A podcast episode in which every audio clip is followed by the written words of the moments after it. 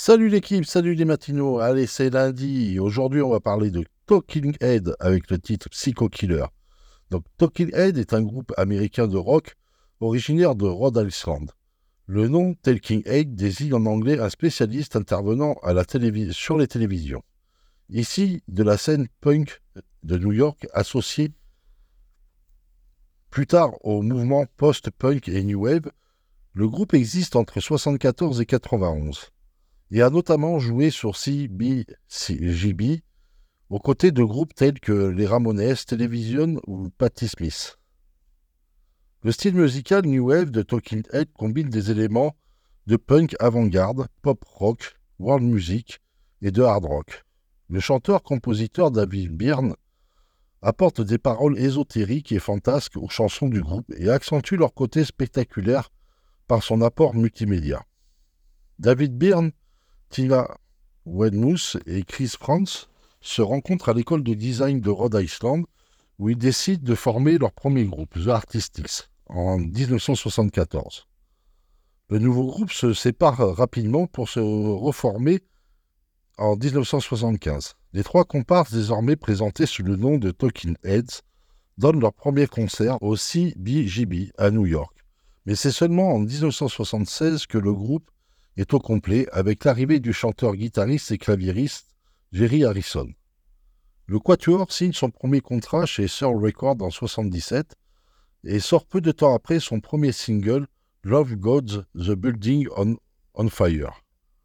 La même année, l'album Talking Heads 77 paraît dans les bacs.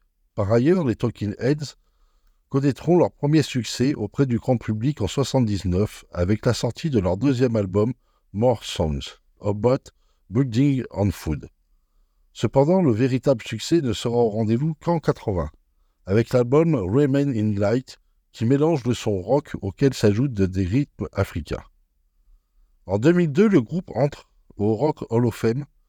En 2011, Rolling Stone classe le groupe centième de la liste des 100 meilleurs groupes de tous les temps.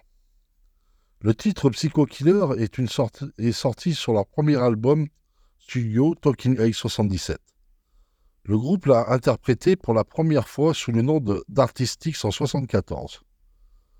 Il a également enregistré une version acoustique de la chanson mettant en vedette Arthur Russell au violoncelle. Dans les notes de pochette Dance in of Lifetime, The Best of the of Talking Aid de 92, Jerry Harrison a écrit à propos de la phase B du single Je suis content que nous ayons persuadé Tony et Lance que la version avec le violoncelle ne devrait pas être la seule. Le premier hit signature du groupe présente des paroles qui, semblent présenter les pensées d'un tueur en série. Initialement écrit et interprété comme une ballade, Psycho Killer est devenu ce que AllMusic appelle une chanson New Wave, no New Wave trompeuse funky avec un rythme insistant et les lignes de basse les plus mémorables et entraînants du rock and roll. La chanson a été composée au début de la carrière du groupe et des versions prototypes ont été jouées sur les scènes dès décembre 1975. Lorsqu'elle a finalement été achevée et sortie en single en décembre 1977, Psycho Killer est devenu instantanément associé à la, culture populaire. Avec les meurtres en série contemporains de Sons of Sam, bien que le groupe ait toujours insisté sur le fait que la chanson ne s'inspirait pas des événements notoires. La date de sortie du single était étrangement opportune et marquée par une synchronicité macabre. Seules les feuilles de parole préliminaires copiées sur le remaster de 2006 de Talking Head 77, la chanson a commencé par un semi-récit du tueur commettant réellement des meurtres. Dans les notes de doublure de Once of the Lifetime, Burn dit Quand j'ai commencé à écrire ceci, j'imaginais Alice Cooper en train de faire une balade à la Randy Newman. Le Joker et Hannibal Lecter étaient bien plus fascinants que les gentils. Tout le monde en a, en a quelque sorte des racines pour les méchants dans les films. Allez, bon morceau à vous, bon lundi.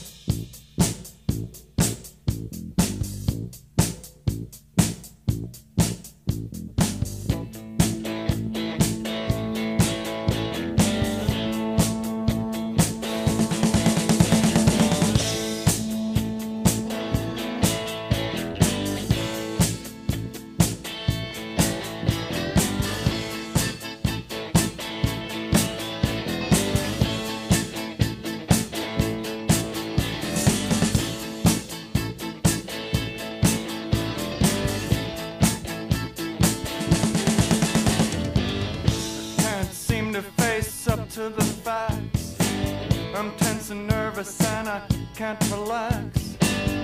Can't sleep cause my bed's on fire. Don't touch me, I'm a real live wire.